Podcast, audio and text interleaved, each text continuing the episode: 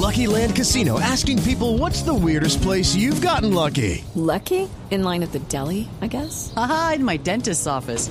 More than once, actually. Do I have to say? Yes, you do. In the car before my kids' PTA meeting. Really? Yes. Excuse me, what's the weirdest place you've gotten lucky? I never win and tell. Well, there you have it. You can get lucky anywhere playing at LuckyLandSlots.com. Play for free right now. Are you feeling lucky? No purchase necessary. Void where prohibited by law. 18 plus. Terms and conditions apply. See website for details. 7.7 FM en Neiva 103.1 FM y en Córdoba 96.0 FM. También en bluradio.com. En Facebook Blue Radio Colombia. A través de Twitter en arroba Blue Co. Y en la señal de TDT.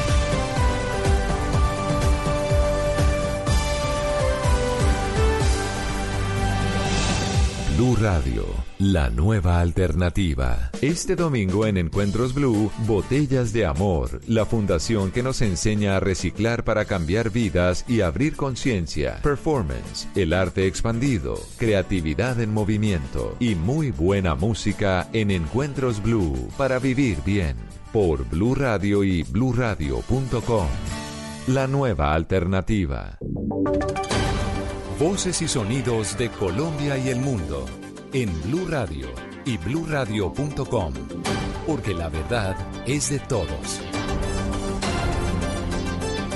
12 del día en punto, soy Miguel Garzón y es hora de actualizar los hechos que han sido noticia en Colombia y en el mundo en las últimas horas aquí en Blue Radio. Vamos a comenzar con una noticia muy importante porque tras la polémica que surgió por la foto en la que Emilio Tapia reapareció en uno de los eventos del Carnaval de Barranquilla, la defensa de esta persona, el protagonista del carrusel de la contratación, confirmó que su representado quedó en libertad en el año 2019.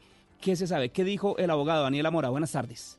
Miguel, muy buenas tardes. Este domingo Álvaro Álvarez, un reconocido locutor de música vallenata, publicó una fotografía en la que reapareció el protagonista del carrusel de la contratación en Bogotá, Emilio Tapia, en uno de los conciertos del Carnaval de Barranquilla que se cumplió este sábado en el estadio Romelio Martínez. La publicación generó polémica en la ciudad. Sin embargo, el abogado del ex contratista, Jesús Albeiro Yepes, aseguró que si bien durante el 2018 un juez en Barranquilla le había otorgado el beneficio de prisión domiciliaria, este mismo juez le concedió la libertad a Tapia en el tercer trimestre de 2019 al haber cumplido a las tres quintas partes de la pena que le había sido impuesta. Él tiene libertad plena, él no tiene ninguna restricción. No me acuerdo fechas y eso, pero sí, está libre. He leído las tres quintas partes de la pena. Él hacía rato ya que había eh, salido en domiciliaria y ya lo... Y nosotros pusimos un comunicado en el que dijimos que él estaba en domiciliaria, pero que incluso hacía rato que había cumplido la pena para estar en libertad y que eso era lo que estaba pidiendo. Emilio Tapia había sido investigado y también condenado a 17 años en prisión por irregularidades en las contrataciones de, la malla, de obras de reparación en la malla vial de la capital del país, Miguel. Daniela, gracias. Las noticias entonces que se dan en este marco del el Carnaval de Barranquilla, una, eh, una, una revelación. Emilio Tapia estaría libre desde desde, el mes de agosto del año 2019. Esta es una noticia que seguiremos ampliando en nuestras siguientes emisiones de Voces y Sonidos. Por otro lado, en Ituango, al norte de Antioquia, la comunidad está denunciando un desplazamiento forzado masivo que se está realizando en este momento. Susana Paneso, ¿qué está pasando? Miguel, buenas tardes. En este momento, 120 familias de 12 veredas en la zona rural de Ituango se desplazan hacia el casco urbano del municipio por intimidación por parte de los grupos armados que hacen presencia en la zona, grupos como las autodefensas gaitanistas y las disidencias de las FARC. El desplazamiento afecta 12 veredas como Torrentes, San Juanillo, Las Arañas y ya se conocen las primeras fotos de estos desplazados llegando a la plaza central del municipio de Ituango. Esto dijo Oscar Yesid Zapata, vocero de la ONG Nodo Antioquia. Lo que nosotros sabemos hasta el momento es que grupos armados que tienen presencia en la zona han presionado demasiado a la comunidad y la comunidad cansada de, todo eso han decidido declararse en desplazamiento forzado. Tuvieron una reunión esta mañana todas esas comunidades, no ven garantías para estar en el territorio. Lo que nos preocupa es que no hay una institucionalidad que busque realmente prevenir esos desplazamientos ni siquiera conocemos si existe la posibilidad de ser atendidos acá porque el personero no se encuentra en el municipio La comunidad esperaba hoy la presencia de las autoridades departamentales, municipales y de fuerza pública en el marco de una alerta temprana por la crítica situación de orden público y de derechos humanos que viven en el municipio, pero manifiestan que solo hizo presencia el Ejército Nacional. Hasta ahora las autoridades no se han manifestado, pero confirmaron que ya hay tropas del ejército verificando la situación. Gracias, Susana. 12 del día, 4 minutos. Y el partido FARC prepara una denuncia ante la Comisión Interamericana de Derechos Humanos y las Naciones Unidas con respecto a los recientes asesinatos de exmilitantes de las FARC que firmaron los acuerdos de paz. ¿Cómo es que van a realizar esto, Rubén Ocampo? Miguel, buenas tardes. En diálogo con Blue Radio, Carlos Antonio Lozada, senador del partido FARC, afirmó que son escasas las medidas que el gobierno está tomando frente a los asesinatos de excombatientes que firmaron el acuerdo de paz. Es por eso que preparan una denuncia para llevar ante estos organismos internacionales. A denunciar, estamos preparando una eh, denuncia ante la Comisión Interamericana de Derechos Humanos, ante el Sistema de Derechos Humanos de Naciones Unidas y obviamente esperamos también que el gobierno tome medidas. Eso pues obviamente nos dice que, que no hay garantía para el ejercicio de la política en, este gobierno. Por otra parte, Victoria Sandino, senadora del partido FARC, ha dado a conocer una convocatoria para este martes 25 de febrero a las 6 de la tarde a un cacerolazo en el Parque de los Periodistas en conmemoración a los ex guerrilleros asesinados y también para hacerle un llamado al gobierno a la defensa de la vida. 12 del día, 6 minutos. Y ya fue liquidado el incendio en la Macarena, en el departamento del Meta, gracias al trabajo articulado de entidades operativas del Sistema Nacional de Gestión del Riesgo de Desastres y la comunidad que lograron su extinción. Sin embargo, se mantienen activos dos incendios forestales. Carlos Andrés Pérez. Tres incendios forestales se han registrado durante el fin de semana en el departamento del Meta, uno de ellos muy cerca de una de las maravillas del mundo en Caño Cristales en el municipio de La Macarena. La hipótesis que manejan las autoridades es que este incendio fue provocado por manos criminales, así lo confirmó Fernando Martínez, funcionario operativo de la Defensa Civil. Este incendio se atribuye a manos criminales que afectaron bosque, fauna y flora y cualquier cantidad de animales cerca a Caño Cristales. También tenemos afectación de 220 hectáreas en el municipio de Cabo y un incendio de cobertura vegetal que se está presentando en el municipio de San Martín. Por otro lado, en medio de operativos de la Fuerza Pública, la Fiscalía logró la captura de 20 personas quienes son señalados de cometer presuntos delitos ambientales como deforestación en el Parque Tinigua. Carlos, gracias. 12 del día, 7 minutos. Y fue inmovilizada la camioneta del exfutbolista Pablo Armero, quien se negó a que agentes de tránsito le realizaran la prueba de alcoholemia luego de ser retenido porque intentó escapar aparentemente de un control por estar en, en estado de embriaguez. Víctor Tavares, ¿qué fue lo que pasó? Miguel, buenas tardes. Por más de dos horas, los agentes de tránsito de la Secretaría de Movilidad intentaron practicarle la prueba de alcoholemia al exjugador Pablo Armero, pero este se negó. Por eso, hace pocos minutos fue inmovilizado el vehículo. El hecho ocurrió en el sector de Pance, sur de Cali, después de que Armero escapara tras ser solicitado con el fin de revisar sus documentos. Fue necesario el apoyo de la policía para alcanzarlo, pero sin embargo, no fue posible comprobar si este estaba ebrio. William Bermúdez es el subcomandante de agentes de tránsito. El conductor de este vehículo responde al nombre de Pablo Armero, persona que se le da explicaciones del por qué no acata la señal, se le solicita realizarse la prueba de alcohol y esta persona se niega a realizarse la prueba, motivo por el cual se inmoviliza el vehículo en patios oficiales. No es la primera vez que el exjugador de la selección Colombia se ve envuelto en este tipo de escándalos. Hay que recordar que en diciembre de 2016 fue grabado en aparente estado de embriaguez en un bochornoso altercado al interior de un avión, además del recordado caso de presunta violencia intrafamiliar en contra de su esposa. Gracias. 12 del día, 8 minutos. Y no paran las lluvias en Santander, en el municipio de Río Negro. Habitantes de 16 veredas están incomunicados por ocho derrumbes en la carretera que conduce del casco urbano a la zona rural. A esta hora se reúne el Comité de Gestión del Riesgo para atender la emergencia. Verónica Rincón.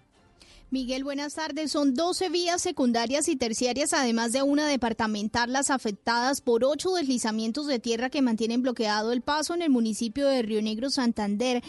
Entre los sectores están La Virgen, Santa Cruz de la Colina, Berlín, La Colorada, Los Aros y Vereda, Vega Correo. Las lluvias no han parado en ese municipio, generaron las emergencias. El alcalde Rubén Darío Villabona confirmó la afectación también de varias viviendas. La situación es realmente difícil, también tenemos viviendas afectadas hay reportes ya de pérdida de varias viviendas producto de la situación y el cual hago un llamado a las autoridades departamentales para que de manera subsidiaria y solidaria nos acompañen en esta situación tan difícil por la que pasamos en estos momentos en el municipio de Río Negro. Las autoridades realizan el censo de las familias afectadas y coordinan el envío de maquinaria para retirar los derrumbes.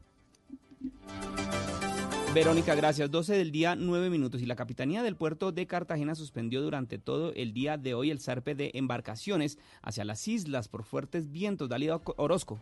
La Capitanía de Puerto de Cartagena suspendió durante todo el día de hoy el zarpe de embarcaciones a causa de la presencia de fuertes vientos de hasta 27 nudos. Tenemos condiciones de, mar fuertes, unos vientos por encima de los 24 o 27 nudos de intensidad y por eso se restringió la salida de embarcaciones a las islas del Rosario y todos los sectores eh, exteriores a la bahía de Cartagena. El capitán de fragata Jorge Enrique Uricochea Pérez confirmó que el equipo de guardacostas está encargado de controlar que en todos los muelles se cumpla con la restricción. Gracias, Dalida. Y hay polémica en Riohacha porque la alcaldía expidió un decreto donde prohíbe el uso desmedido del agua en medio de la popular mojadera que consiste tradicionalmente en echarse agua durante esta época de carnaval. Joner Alvarado.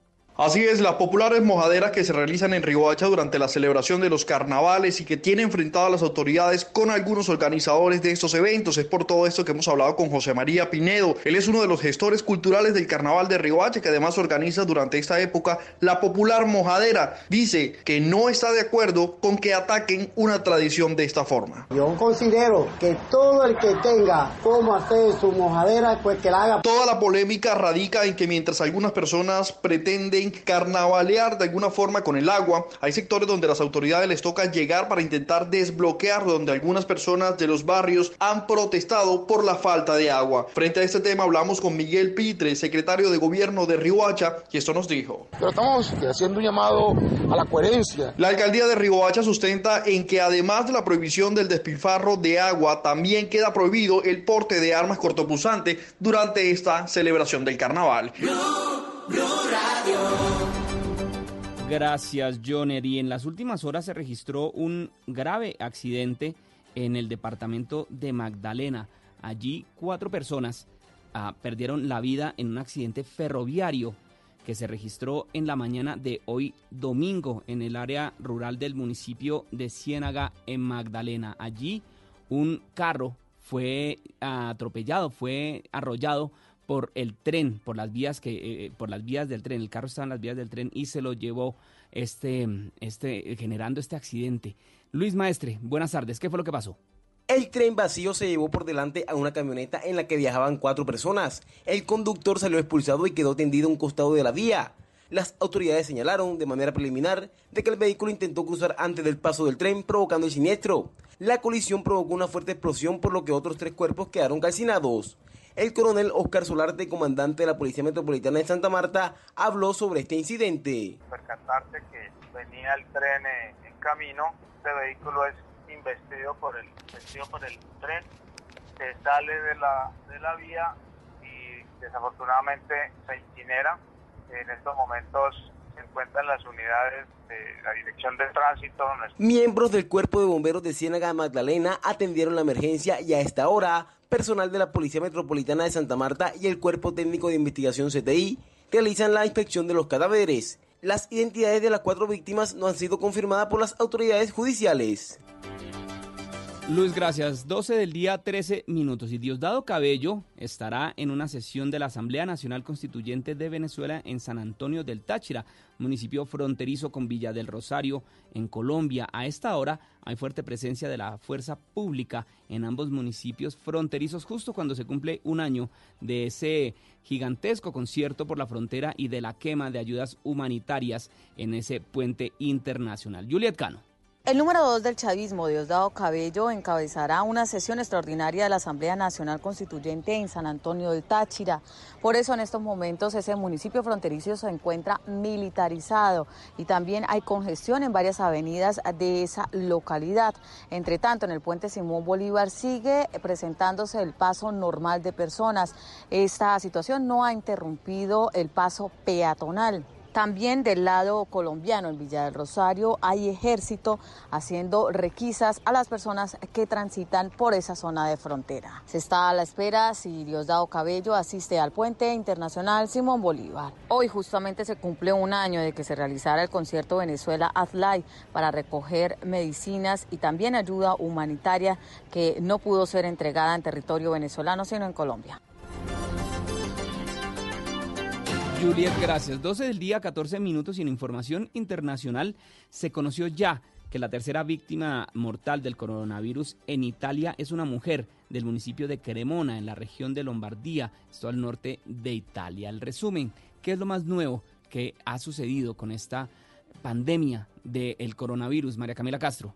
La tripulación de la aeronave está integrada por 13 personas de la Fuerza Aérea Colombiana, quienes van acompañados por personal del Instituto Nacional de Salud y de la Cruz Roja Colombiana. El avión ha sido especialmente acondicionado para esta operación humanitaria. Su primera parada la hicieron en Estados Unidos, donde tuvieron un retraso debido a los trámites administrativos al ingreso. La segunda parada técnica la hicieron en Alaska, en donde enviaron un video informando acerca de su trayecto. Hemos tenido un poquito de demora por los trámites administrativos que fue necesario realizar a la entrada de Estados Unidos en la base aérea de Scott. Después de 22 horas de vuelo, llegaron a Corea del Sur, donde se espera que el 25 de febrero salgan para Wuhan en la noche a recoger a los connacionales. Debido a que Corea del Sur este domingo elevó su alerta a nivel rojo, tomarán algunas medidas. Eh, vamos a permanecer todo el tiempo en el hotel, estudiando, preparando nuestro vuelo. La parte pues, más importante. Los evacuados serán sometidos a controles médicos antes del abordaje tanto por parte del gobierno chino como por parte de especialistas que acompañan la misión. María Camila, gracias. 12 del día, 16 minutos. Y en deportes, el nuevo título de Nairo Quintana en Europa es la noticia deportiva más importante del día. Cristian, ¿cómo le fue? ¿Qué fue lo que pasó con Nairo? ¿Cómo así que volvió a ganar? ¿Cómo le va, Miguel? Sí, la verdad es que las noticias son muy positivas en cuanto al ciclismo, porque hoy Nairo Alexander Quintana ha firmado un nuevo título. En esta ocasión, en el Tour de los Alpes Marítimos. Se corrieron tres etapas. Ayer él se impuso en la etapa reina y hoy en la fracción final, pues simplemente administró la ventaja que había obtenido frente a Pinot, frente a Richie Port y se ha proclamado entonces campeón. Con un tiempo de 13 horas, 9 segundos y 32 milésimas, Nairo Quintana se ha quedado entonces con su segundo título y la verdad es que le ha sentado bastante bien el arquea. Se muestra muy satisfecho y muy contento por lo que viene haciendo en los últimos días. A propósito de otras noticias en el fútbol colombiano, Junior y Tolima por fin pudieron finalizar el compromiso. El partido terminó 0 por 0 en el estadio Manuel Murillo Toro. A propósito del duelo, esto dijo el volante 5 que tiene el equipo de Comesaña, Didier Moreno. Pese a lo que pasó en el partido, el, equipo supo comportarse. Al final nos llevamos un punto que es bastante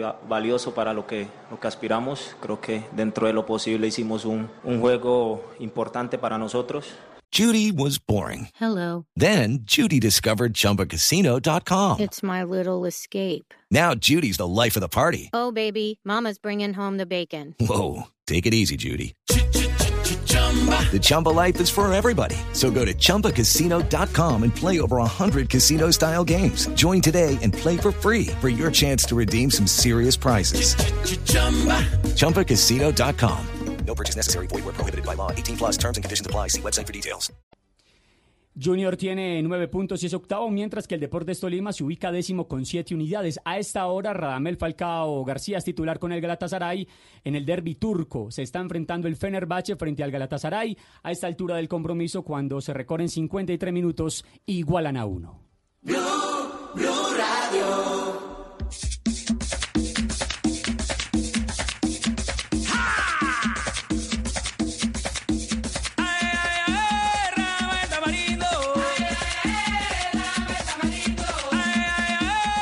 Del día, 17 minutos. Música que nos transporta, claro, a la ciudad de Barranquilla, donde en minutos comenzará la gran parada, uno de los eventos más importantes del Carnaval de Barranquilla que se vive por estos días allá en La Arenosa, en la capital del Atlántico. Daniela Mora, cuéntenos cómo está la situación ahorita, qué temperatura hay, qué está pasando con la fiesta del Caribe colombiano.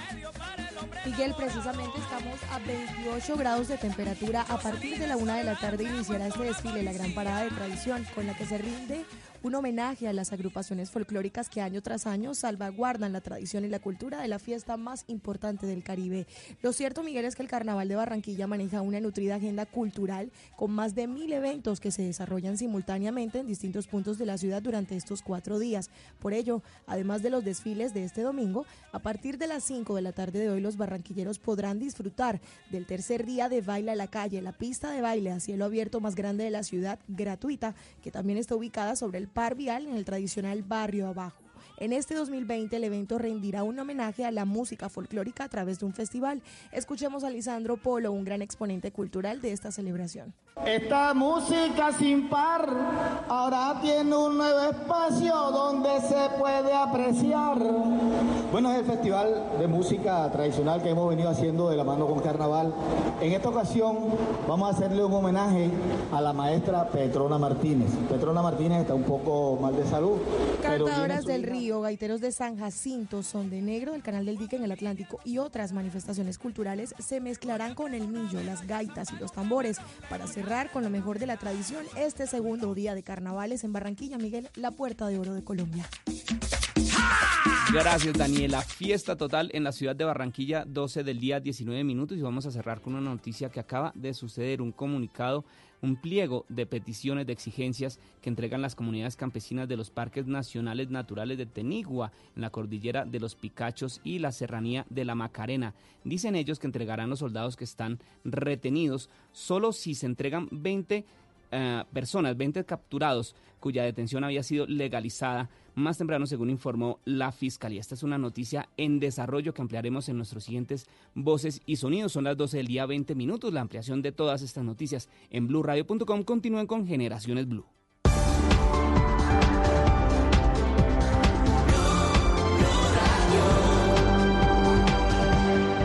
Padres con experiencia, Padres nuevos, hijos únicos, hermanos, abuelos que consienten, nietos que aprenden. Vamos a construir un puente entre generaciones para que las familias crezcan y entre todos podamos cambiar el mundo. Aquí comienza Generaciones Blue, un espacio de Blue Radio con testimonios, guías, expertos e invitados que nos ayudarán a mejorar la vida en familia y las relaciones entre sus miembros. Generaciones Blue por Blue Radio y bluradio.com la nueva alternativa.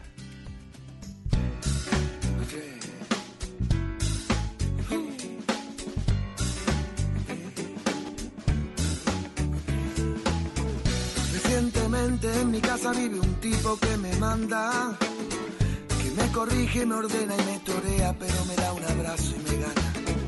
Me quita el partido y me pone unos cartones de una esponja que vive bajo el agua. Se sienta en mi sillón dibuja en el colchón. Efectivamente vivo con la divina adivinanza. Disfruto de cada segundo suyo. Me reta porque que... Feliz domingo 23 de febrero. Aquí estamos acompañándolos, estamos en este espacio que nos gusta construir con ustedes. Conversamos de temas de familia, conversamos de temas, aprendemos, ¿no? Aprendemos mucho, Uy, Eduardo Hernández. Aprendemos cada domingo de unos temas tan interesantes, Mónica, porque son temas que le sirven a uno para la vida, para vivir en familia, son temas pues clave, ¿no? Que uno debería tener y que a, a lo mejor uno no le presta la atención debida por la rutina, por el trabajo y bueno, qué bueno tener este espacio para compartir con ustedes pues todos estos asuntos que nos interesan a todos Aprendemos y desaprendemos. y desaprendemos. que es la parte más importante de esta conversación y de este espacio en Generaciones Blue. Vamos a hablar, vamos a hablar de la decisión de tener hijos. Tener no es fácil. hijos o no tener hijos. Hay unas estadísticas, ahora, ahora se las amplío un poquito más, pero la verdad es que se ha venido reduciendo la, la cantidad de familias numerosas en, en nuestro país en, eh, históricamente. Y lo dice el DANE eh, en un comparativo que hizo desde 2005 hasta eh, nuestros días, hasta este 2020. Estamos escuchando, Mónica, esta canción de Alejandro Sanz que se llama Capitán Tapón y tiene una historia bien interesante.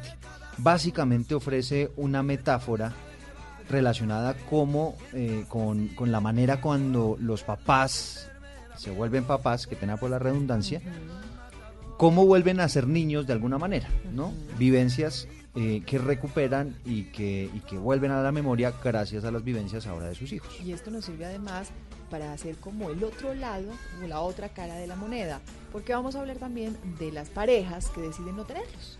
Sí, hay muchos, y sabe que es una tendencia que me ha llamado la atención. Usted habla con muchos jóvenes hoy en día y no se le haga raro que la mayoría le digan que no quieren tener hijos, que eso no está dentro de sus planes de vida. Y, y- y sabe que, que uno cree que es por miedo, porque hay como una, un pensamiento generalizado de que lo que no quieren es el compromiso y no.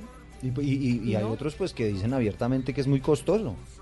Sí, y que es muy difícil y que hay temas ambientales y que bueno, que el, que el planeta cada vez es más difícil. Y no contribuir a la sobrepoblación del mundo. Pues ese es un tema de debate, de discusión. Parejas que no quieren tener hijos son pueden llegar a ser igualmente felices porque toman esa decisión, cómo llegar a esa decisión y cómo se construye también esta conversación en pareja para que no genere dificultades cuando uno de los dos ya decide no tenerlos o el otro sí lo quiere. De eso hablamos hoy en Generaciones Blue. Somos Mónica Jaramillo y Eduardo Hernández.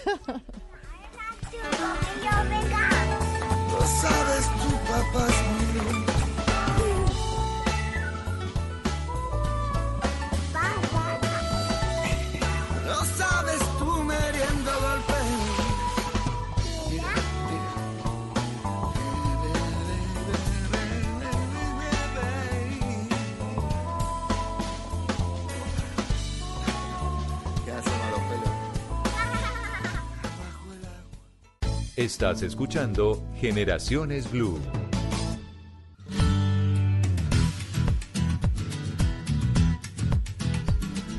Hablamos entonces del tema que les planteábamos hace algunos segundos, de la decisión de tener o no tener hijos, de una tendencia que podría verse cada vez más notoria, Eduardo, con las cifras, con las estadísticas, de parejas que al menos cada vez son más, bueno, familias, perdón, que al menos cada vez son más pequeñas. Sí, mire, le tengo unas estadísticas. Familias de cuatro personas en 2015, estábamos hablando de que el 20.6% de esas familias colombianas eran de cuatro personas.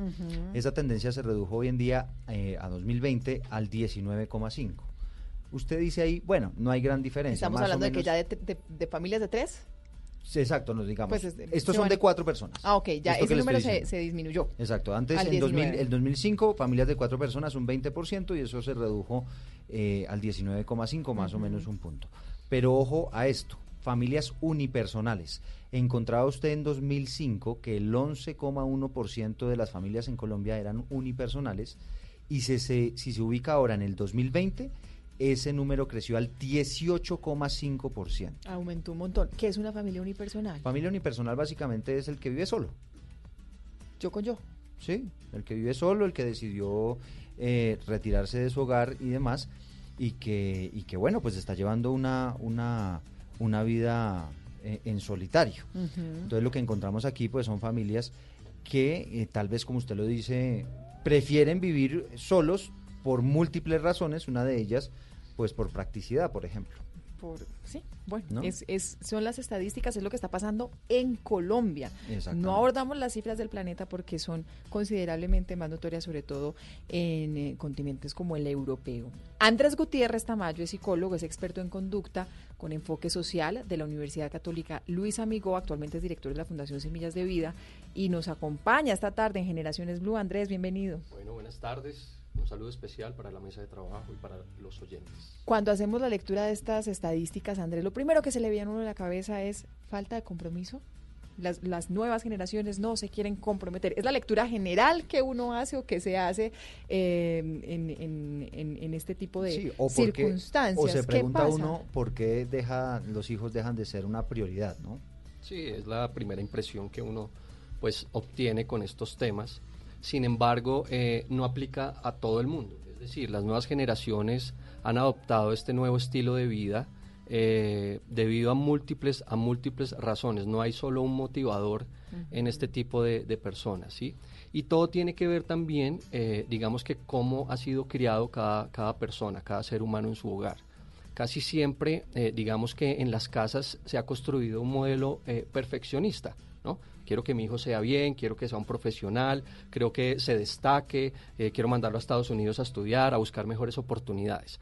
Y en esa medida, cuando yo empiezo a programar a mi familia y empiezo a hacer un determinado manejo, incluso desde las primeras etapas de la infancia, pues ya lo estoy programando a toda una dinámica de vida a futuro. Y no es que sea malo, sino simplemente que desde allí es donde empezamos a ver cómo eh, los padres de familia moldean a sus hijos y hoy pues tenemos este tipo de resultados eh, donde muchas generaciones, hablamos de los millennials, de la generación Z, eh, que no quieren tener hijos porque tienen quizás otras otras otras necesidades, ¿sí? Que Nosotros no somos millennials, ¿o sí? ¿Qué año, qué año Yo soy del toca- 84. No. Yo estoy en el límite, Andrés, sí, diga sí. que sí estoy en Del el límite. Del 81 para acá son hay Millennials. millennials. O sea que soy millennial. Soy millennial, soy del ver. 84. Si me dice que del 81 para acá, Ah, soy ya, ya. millennial. Sí, no, Sí, y, sí, sí, y- sí. y mientras usted busca ahí el dato, eh, veo un como un factor común ahí entre, entre lo que usted estaba mencionando, y es que es cierto, hoy en día entonces, y de hecho a mí me pasó, porque muchas veces le dicen a uno, bueno, usted tiene que estudiar, hacer el colegio, después en la universidad, después una maestría, buscarse un buen cargo, y yo veo que todo eso está encaminado a tener una tranquilidad económica, ¿no?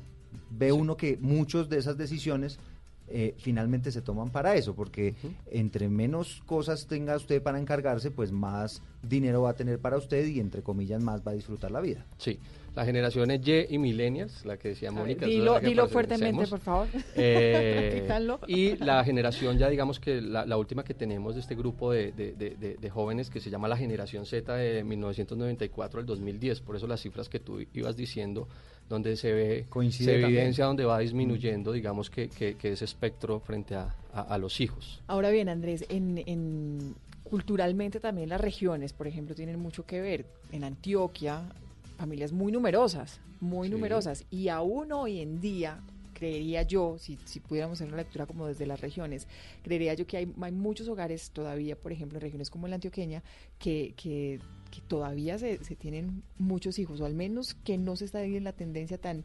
uniparental, ¿o qué, Eduardo? Sí, no, dice el DANE, por ejemplo, que hace 15 años el 32% de los hogares estaban integrados por cinco personas o más, que esas son las famosas eh, familias numerosas, y esa cifra se redujo hoy en día a tan solo el 16,8%, es decir, bajó a la mitad. Mm, ¿Qué es? Esa Es- tendencia. Es, mayor conciencia, es, es, es, es que nos estamos volviendo en, en- en- en mirarnos más hacia nosotros mismos, en experiencias personales, es que la población se está envejeciendo. La lectura que hay detrás de esto como sociedad y también como la lectura que se puede hacer socialmente de este tipo de hogares y, y de cómo nos vemos ante el mundo. Sí, y es que, y es que aunque no, para muchos no sea tan chévere, sí se está despertando una conciencia social eh, en temas de sobrepoblación. Por ejemplo, digamos que eh, se reduce la necesidad de tener hijos debido también a que las personas han dado una prioridad netamente a su proyecto de vida. Entonces, por ejemplo, cuando yo tengo un hijo, no puedo desarrollar unos estudios, o sea, sí se puede y hay casos, ¿sí? Yo simplemente voy a hacer un guía acá de una manera muy, muy neutral. Eh, por lo menos es el, el- el pensar de la gente. Sí, podríamos exacto, manejarlo gracias, sí. Entonces, en esa medida, eh, lo que nos encontramos es que estas personas quieren estudiar y eh, si, si, si nos damos cuenta, estas personas, eh, digamos, millennials y generación Z, son personas muy cambiantes, ¿sí? duran en un trabajo cierto tiempo, no le ven problema y se van. Entonces, con esas dinámicas de vida, obviamente lo que menos quieren es, eh, digamos que sacrificar, eh, no sé, eh, su tiempo. Se vuelve como un versus- obstáculo, ah, ¿no? Exacto, pero también hay otra postura que ellos han llamado que no quieren sacrificar la vida de otra persona, porque son tan conscientes estas nuevas generaciones que dicen, bueno, eh, la actividad económica que hoy tengo no me permite darle la calidad de vida que se merece mi hijo.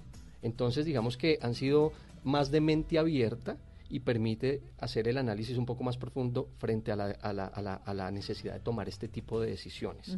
Les gusta viajar, entonces no es un obstáculo, sino que no, o sea, no sienten esa necesidad de hacer ese tipo de actividades, sino sienten más la necesidad de ser ellos mismos. O sea, no, no viven con ese afán porque son tan conscientes que ven cómo, digamos, está nuestro planeta y sienten, sienten angustia de traer a una persona a que viva situaciones complejas. Hay quienes dicen que esto, por ejemplo, podría ser un pensamiento individualista, por no decir egoísta, porque básicamente pues usted está pensando es en su bienestar. Pero también hay quienes dicen que esa es una postura que podría ser todo la lo, lo contrario, y es la- lo que usted planteaba, Andrés, la posibilidad de no tener hijos o la, el argumento para no tener hijos es precisamente contribuir a un bien común y evitar que un hijo mío pues siga consumiendo, siga generando todo tipo de comportamientos que al final afectan, por ejemplo, el medio ambiente. Exactamente, no se quieren exponer a esos riesgos porque, porque van a ser muy desgastantes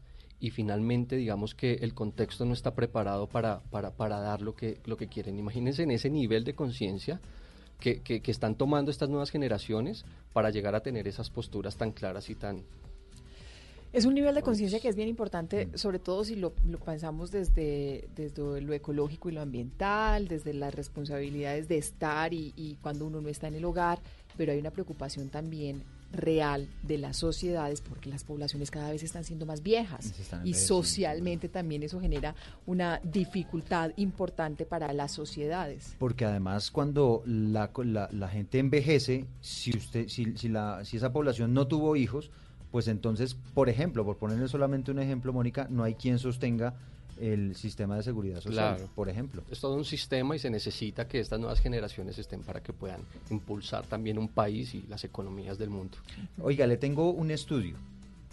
Este es un estudio, una investigación que la titularon Enduring Love. La hicieron eh, por allá unos científicos de la Universidad eh, del Reino Unido, es una, eh, la Universidad Abierta del Reino Unido se llama así, y ellos han encontrado que eh, las parejas que deciden no ser padres tienen, según este estudio, mayores niveles de satisfacción en su relación conyugal. Dice que eso se debe, según dicen los expertos, a que las parejas sin hijos tienen más tiempo para construir, para mantener la relación, para compartir, por ejemplo, una taza de café haciendo caminatas juntos y que por el contrario, las que están, las que tienen hijos y las que se dedican a criar a sus hijos, pues los ponen a ellos como prioridad y dejan en el segundo plano la relación conyugal y eso puede afectar pues las relaciones. Las relaciones cambian mucho en, en el momento en que llega un hijo.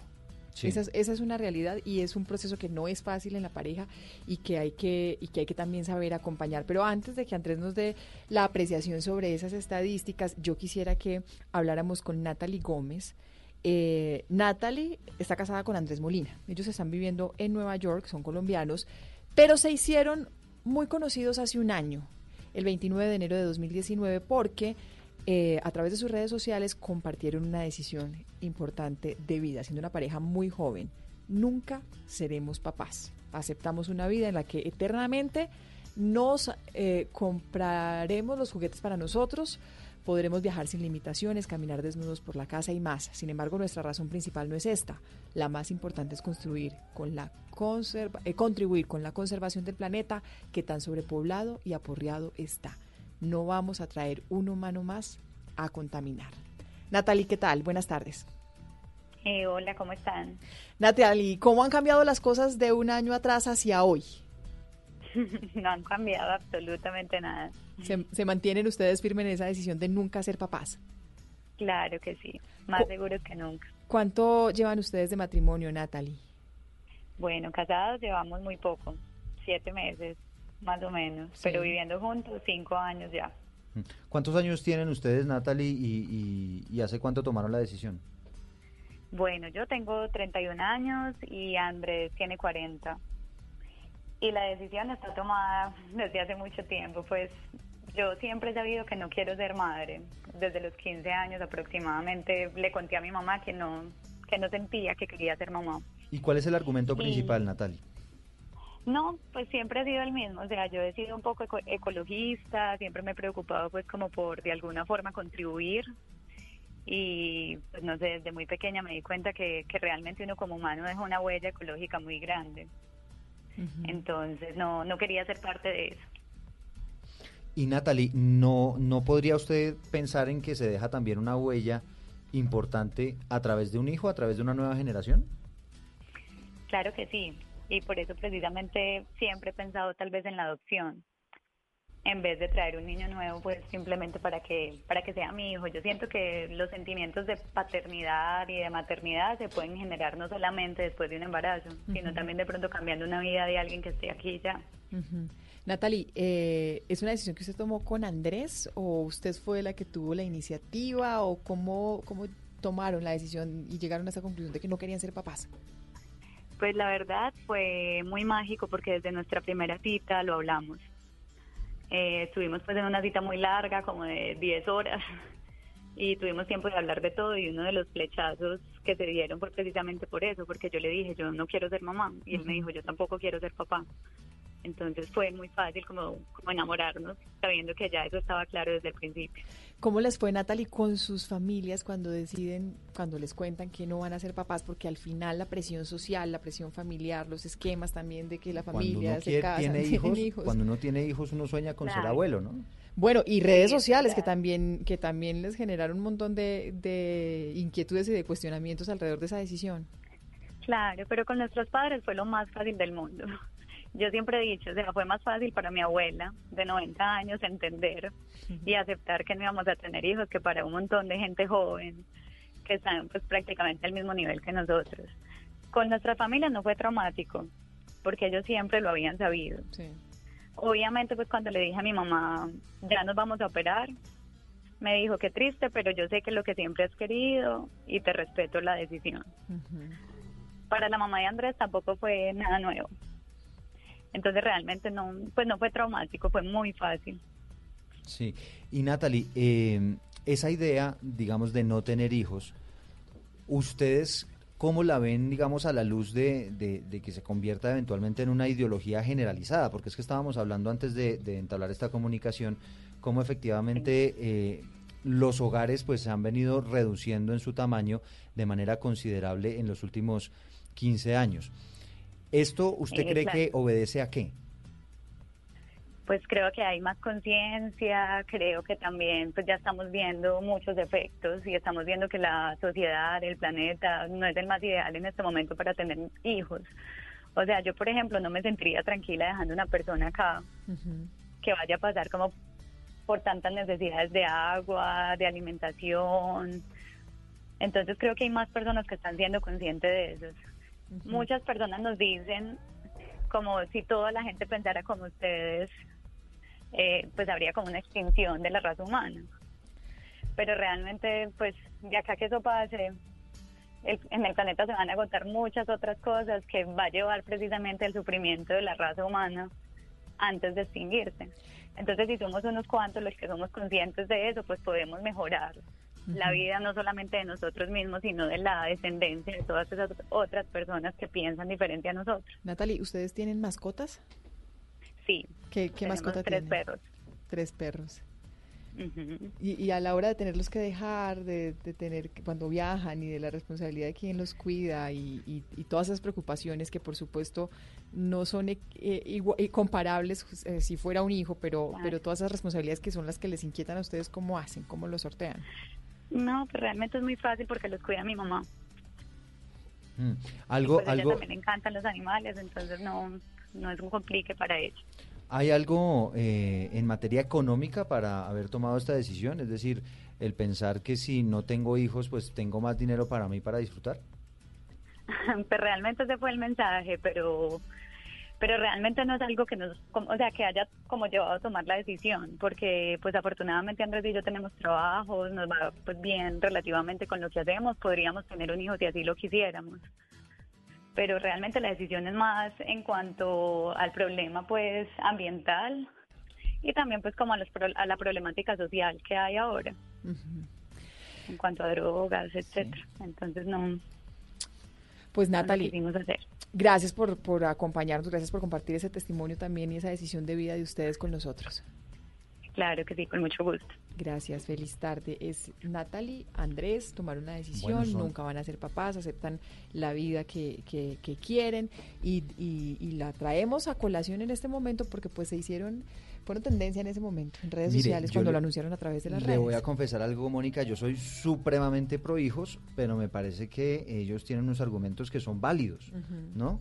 Y que son absolutamente respetables y que, y que tienen todo el sentido, es decir, tienen una lógica, Ujú. ¿no? Entonces yo creo que vale la pena que ahora más adelante va- eh, podamos analizar como ese pensamiento que además es un pensamiento que se está generalizando y eso lo están demostrando las estadísticas. y darle también una miradita a la otra cara de la moneda, a quienes se preocupan, como lo hablábamos hace algunos segundos con Andrés, a quienes se preocupan, bueno, las, ya los sistemas eh, y, y- y el establecimiento Y los que son prohijos, se además. preocupan por, claro, por el crecimiento poblacional, porque los, los hay menos niños, cada vez menos niños, y por supuesto quienes, quienes defienden que en los hogares haya haya hijos. Vamos a hacer un pequeñito corte. Ya regresamos y hablamos de este tema.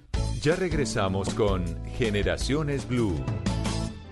Mucha atención, ya está en Venezuela. En Blue Radio y BlueRadio.com siempre están las noticias. presidente interino Juan Guaidó. Santiago Martínez, usted está en Maiquetía, En en, tiempo el Simón real. Bolívar, ¿qué es lo último? Es una situación bastante complicada. Ya él está fuera del aeropuerto, rodeado de decenas de periodistas. En detalle Está dando golpes, tiene la camisa rota, está totalmente agredido Juan Guaidó. y de manera precisa. Gritan asesinos, bastante violenta. Blue Radio. La nueva alternativa. Continuamos con Generaciones Blue. Continuamos y hablamos de, de temas que pueden ser polémicos. Teníamos el testimonio de Natalie y de Andrés, una pareja muy joven que decidió sencillamente no ser papás. Sí, una, una tendencia que es cada vez más común, lo estábamos contando en el comienzo del programa, cómo cada vez las familias se van reduciendo en su tamaño, cómo encuentra uno gente en la calle, gente joven, sobre todo Mónica, no sé si le ha pasado, que uno charla con ellos y, y es común encontrarse con personas que dicen, no, mire, yo no quiero tener hijos, eso es Ujú. una decisión que yo ya tengo en mi, en mi vida, yo no quiero traerlos a este mundo a sufrir, yo no quiero traer mm, humanos a este mundo que sigan eh, depre- depredando, se dice, Sí, acabando. acabando con el planeta. Entonces, eh, esa es la decisión que he tomado y, y, pues bueno, aquí se materializó con el caso de Natalie y de su pareja que han decidido efectivamente no tener hijos. Dicen ellos que están abiertos, por ejemplo, a adoptar más adelante. Sí, hablaremos también de las otras caras de la moneda, como lo decíamos hace algunos instantes, porque pues hay quienes sí defienden que, que el hogar esté constituido además por hijos, además de las parejas, pero además las preocupaciones que hay sociales por el sistema en general, porque las poblaciones cada vez son más viejas y los, los pequeños, los niños, los jóvenes, pues hacen falta en el sistema. Pero desde la psicología, Andrés, eh, lo conversábamos detrás de micrófono, conocí la historia de una pareja que se casó decidiendo nunca tener hijos y con el tiempo fue cambiando. Los seres humanos somos cambiantes, pero además en las ¿Se mujeres... antojaron de hijos después? Se antojaron después. Entonces, eh, ¿qué, tan, ¿qué tan común es esto? Que, que cambiemos una posición radical, que hoy un, un joven recién egresado de la universidad diga mi futuro es sin hijos, Pero es que además- incluso sin casarme, Pero es que además y con lo- el tiempo lo el escenario cambia. Sí, efectivamente. Además No, que que iba a decir que lo materializan además ya inclusive con vasectomías que se practican los jóvenes a muy tempranas edades, ¿no? Sí, tiene que ver pues claramente con su ciclo vital, ¿no? Obviamente hoy ellos tienen ciertas motivaciones. Yo lo que puedo y pude analizar es que la mayoría de ellos están basados en la practicidad, ¿sí? No se quieren enredar. Eh, infortunadamente lo que estamos viendo es que en los hogares se está supliendo eh, el tener hijos por tener mascotas. Y eso tiene que ver obviamente porque los procesos vinculares con los seres humanos son súper eh, o son supremamente fuertes, mientras que aunque con las mascotas son fuertes, no existe ese, ese, ese, ese, ese, proceso vincular genético, por ende, obviamente, aunque pareciera que se supliera la necesidad de tener hijos con perros, no es lo mismo, no, no, no, no se puede medir de la misma manera, pero sin embargo, sí hay una connotación que hoy estamos eh, evidenciando y es que se suple eh, esos vacíos, se suplen unas necesidades a partir de algo, un perro, un hijo, un carro, eh, algo material, un celular, etcétera, etcétera. Bueno, le contaba yo, Mónica, que le tengo la otra cara de la moneda. Sí.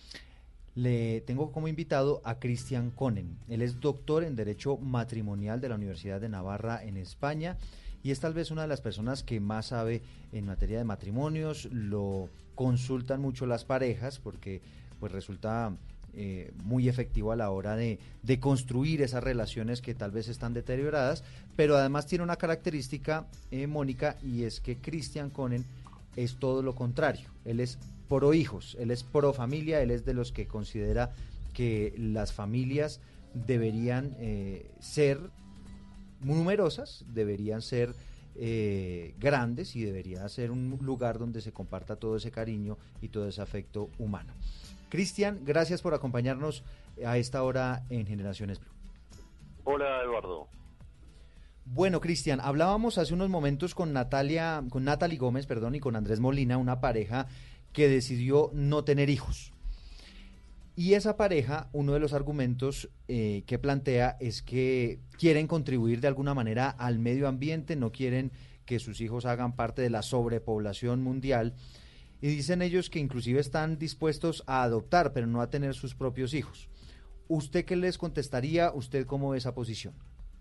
No, eh, no, Eduardo. Yo no no juzgaría a, a Natalia y Andrés, primero porque no los conozco, no conozco su historia, no conozco a fondo las razones que lo llevan a, no querer ser padres y madres.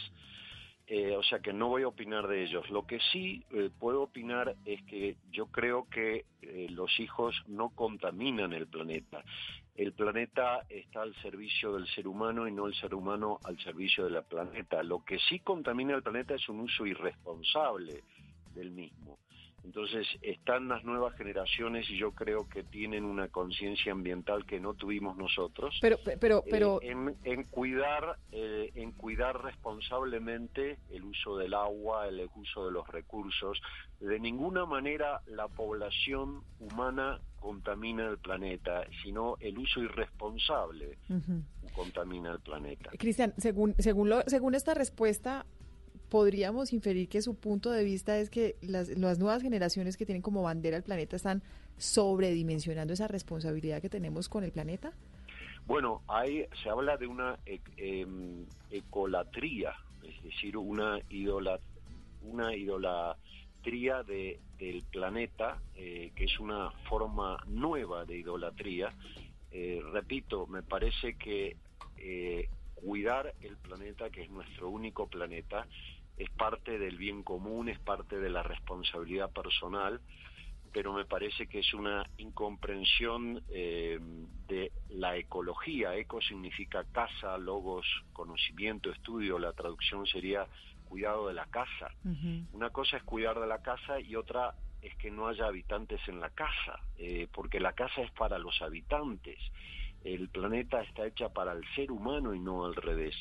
Lo, lo que creo que tenemos que es, y esto va avanzando para bien, una mayor conciencia ecológica de cuidar la casa física. Uh -huh. Pero de ninguna manera el, el, la población humana es un peligro para el planeta.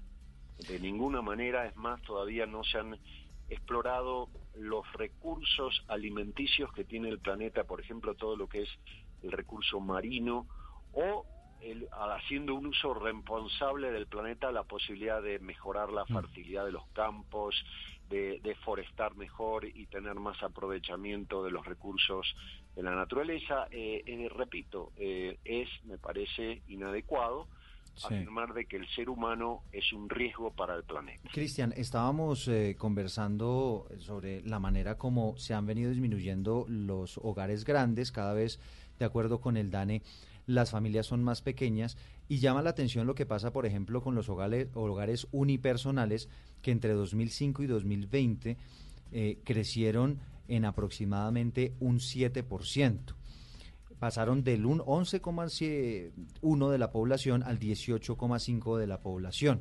Si usted tuviera, doctor Cristian Conen, una pareja que le dijera, mire, nosotros tenemos como decisión de vida no tener hijos, ¿usted qué les diría? ¿Cómo los convence de que puede no ser la mejor decisión? No, no, perdón, yo no trataría de convencer a nadie porque la, cada persona es responsable de su vida y creo en la paternidad también responsable. Eh, creo que puede haber eh, parejas que irresponsablemente decidan eh, ser padres y luego abandonar física, psíquica y espiritualmente a esos hijos.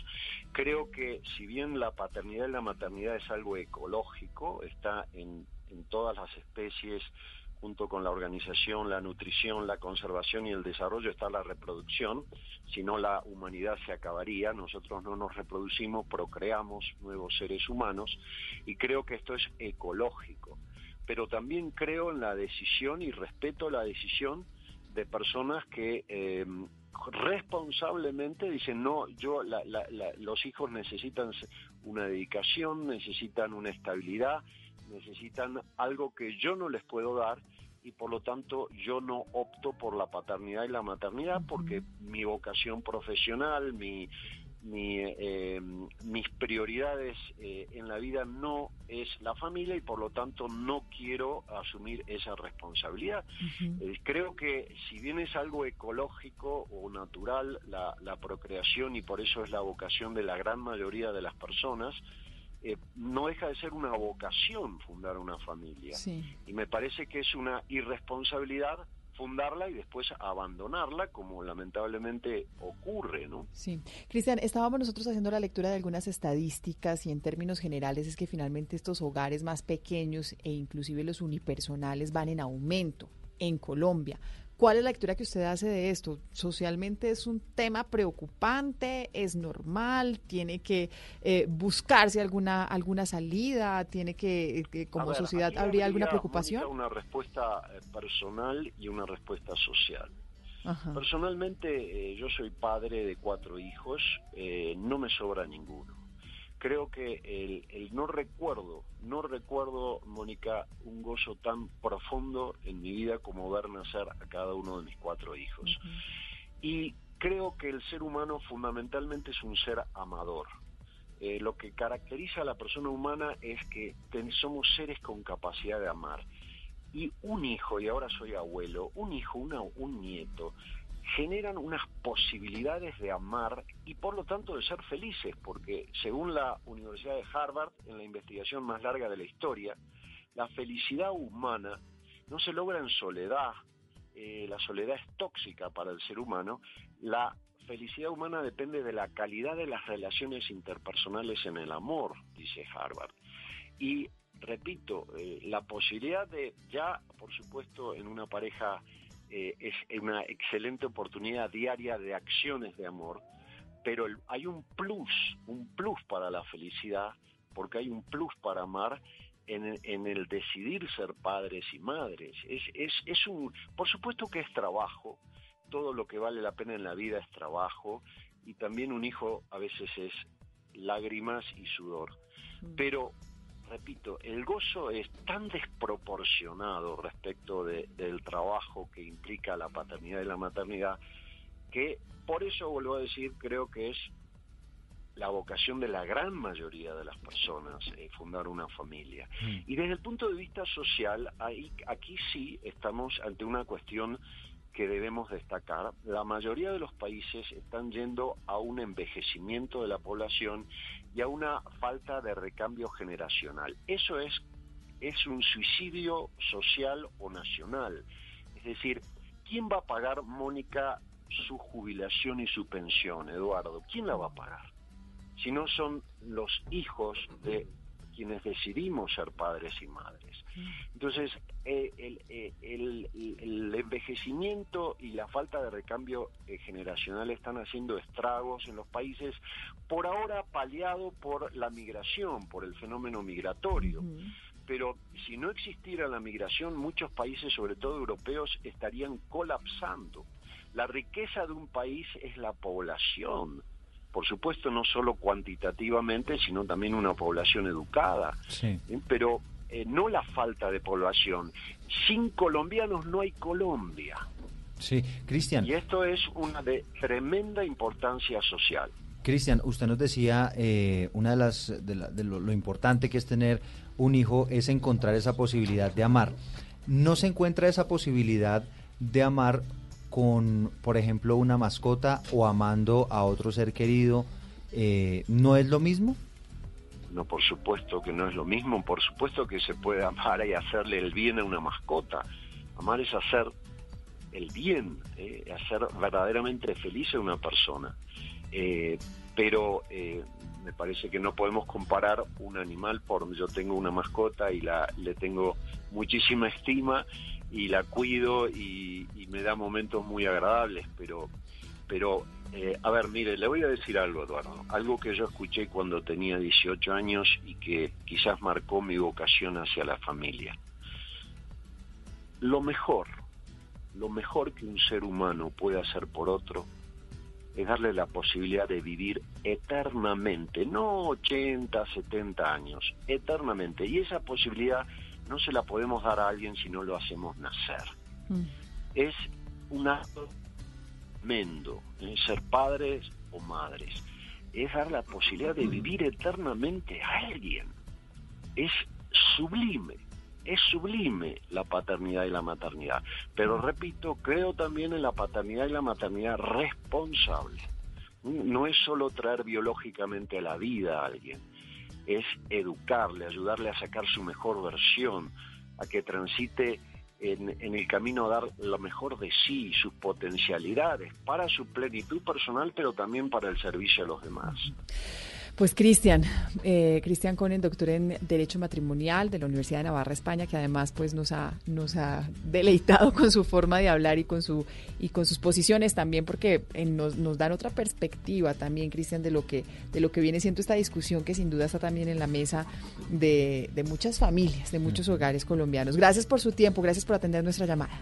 No, gracias a ustedes por llamarme y permitirme eh, hablar de alguna manera o hacer llegar mi pensamiento a sus oyentes. Muchísimas gracias. Gracias, feliz tarde. Bueno, esto sí que es interesante. Mire que yo hago en los debates, porque yo me gusta mucho este tema, y los debates que yo he tenido con esas personas que nos dicen, no, es que yo no quiero tener hijos, no sé qué, yo de alguna manera estoy con Cristian, yo lo digo a mi forma, le digo, usted no sabe de lo que se pierde. Hmm.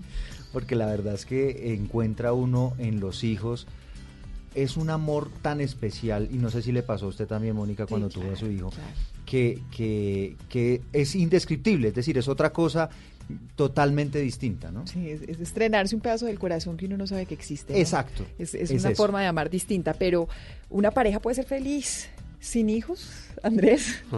¿Usted tiene hijos? Una, sí, claro, tengo tres hijos, hermosos, felices. La vida cambió cuando llegaron.